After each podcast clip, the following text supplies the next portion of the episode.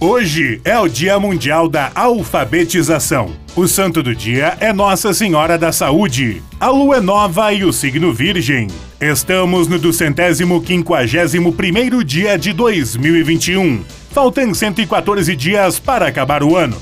O 8 de setembro na história. Em 1504, a escultura Davi, de Michelangelo, é exibida pela primeira vez. Em 1636, é fundada a Universidade de Harvard, a primeira dos Estados Unidos. Em 1664, os ingleses tomam Nova Amsterdã e mudam o nome da cidade para Nova York.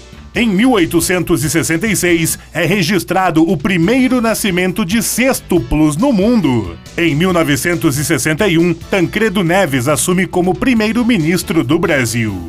Em 1978, acontece a Sexta-feira Negra, um massacre de soldados contra manifestantes em Teherã, que resulta em 700 a 3 mil mortes e marca o início do fim da monarquia no Irã. Em 2016, um protesto reúne 15 mil pessoas para pedir a saída de Michel Temer da presidência. Frase do dia: O sol é a sombra de Deus.